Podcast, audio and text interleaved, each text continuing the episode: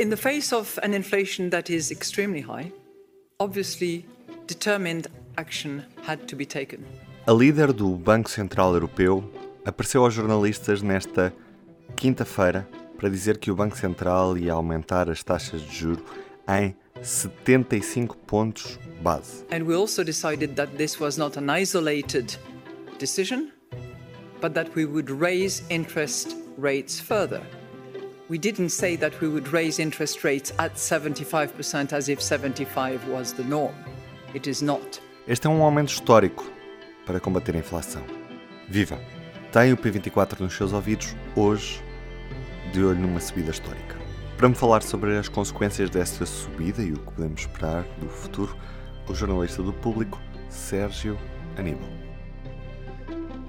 Uma subida de taxas de juros de 0,75 pontos. Estava prevista, era já assumido que o BCE ia subir as taxas de juro esta quinta-feira.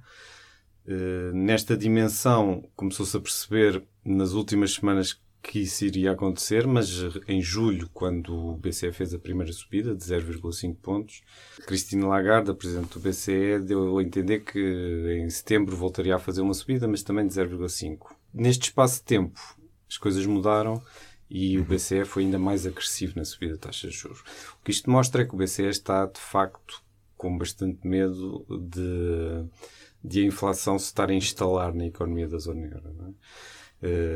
Desde sempre o BCE foi acreditando que esta inflação seria um fenómeno relativamente passageiro, foi mudando de opinião, começou a subir as taxas de juros e agora está já num nível de ter de intervir a uma velocidade bastante grande eh, a subir taxas. Eh, um dos problemas que o BCE eh, detectou foi a descida do euro face ao dólar, que provoca ainda uhum. mais inflação, porque os produtos importados ficam mais caros. E é muito evidente nas novas previsões do BCE para a inflação que o risco da inflação alta estar a instalar é muito grande. O BCE reviu em alta a sua previsão de inflação para 2023 de 3,5% para 5,5%. Ora, 5,5% é muito acima da, da meta de 2% que o BCE quer atingir.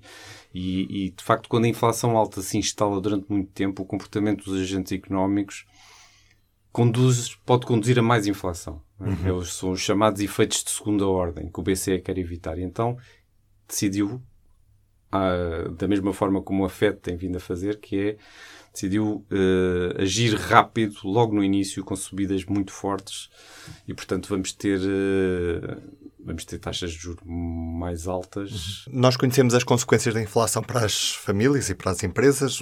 Para as famílias, nomeadamente, estamos a falar de uma perda de poder de compra. Quais é são as consequências de subir taxas de juros e até que ponto é que isto vai ou não acalmar a inflação, ou pode ser mais um tiro no pé que não acalma a inflação na mesma e provoca esta estagnação económica ou mesmo recessão. Sim, há esse risco, de facto. Eh, para os portugueses, eh, a subida da taxa de juros, e eu penso que é, indicador económico que, que, muitas famílias eh, e empresas estão atentas e conhecem bem. Portanto, o BCE sobe as taxas e vamos ter esse reflexo nas taxas Euribor, que depois vão refletir nas prestações de empréstimos que as pessoas estão a pagar. O, o efeito imediato uh, é esse. E, portanto, muitas famílias portuguesas, muitas empresas, temos um nível de endividamento alto, muitas famílias vão sentir esse aumento das prestações que lhes vai retirar ainda mais poder de compra. É? Pode compensar isso.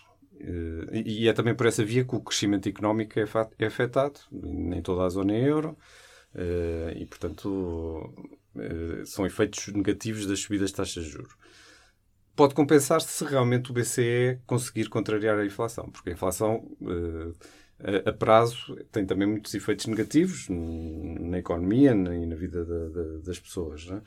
Mas eh, é verdade, há essa dúvida: será o BCE capaz de, de, contrariar esta inflação? Até porque esta inflação é diferente de outras inflações do passado. É uma inflação gerada por fatores externos como a guerra na Ucrânia, como a subida dos preços de, dos combustíveis, como fatores uh, estranhos a qualquer uh, intervenção que o BCE possa fazer, como, por exemplo, a, a, oferta de produtos na China, não é?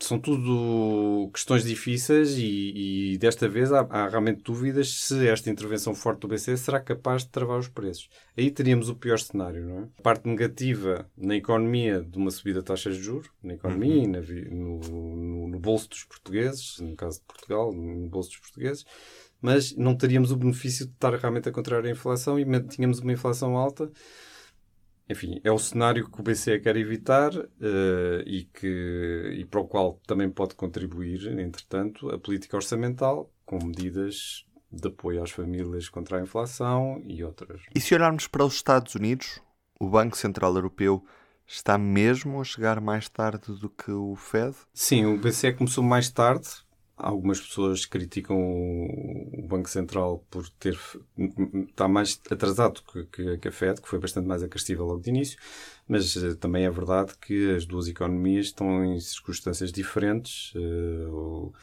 com as, as, pressões inflacionistas a sentirem-se de forma mais rápida nos Estados Unidos, uhum. com Uh, o mercado de trabalho muito. A taxa de desemprego nos, nos Estados Unidos uh, baixou, tem um nível muito mais baixo, o que significa que há ali uma pressão para os aumentos de salários e para os efeitos, aqueles tais efeitos de segunda ordem se sentirem mais rapidamente nos Estados Unidos. Portanto, havia justificação para realmente a Fed atuar mais rapidamente que o BCE. Mas uh, parece evidente, até pela forma como agora o, BCE tem vindo nas últimas reuniões a surpreender com subidas mais elevadas, eh, que o próprio Banco Central está a assumir que devia ter começado mais cedo. É? Uhum. Vamos ver se não é tarde demais. Obrigado, Sérgio.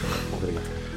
Este é o destaque principal do público desta segunda-feira, dia em que percebemos que a prestação da casa pode subir cerca de 100 euros dos créditos mais elevados. As taxas Euribor têm vindo a subir de forma acentuada nas últimas semanas e isto começa a sentir-se nos créditos que têm já revisões para estes meses. Nas coisas que precisa de saber hoje, a segunda fase de candidatura ao ensino superior, que arranca nesta segunda-feira, depois de conhecidos os resultados da primeira fase neste último fim de semana. No total, já perto de 50 mil alunos garantiram colocação no ensino superior. Também se começa a sentir em grande parte do território de Portugal continental nesta segunda-feira aqueles que são os efeitos de uma tempestade que provocou a mudança no estado do tempo. Nos próximos dias está prevista muita chuva, agitação marítima e vento forte. Proteja-se. Eu sou o Ruben Martins. Arrancamos assim mais uma semana de P24. Até amanhã. O público fica no ouvido.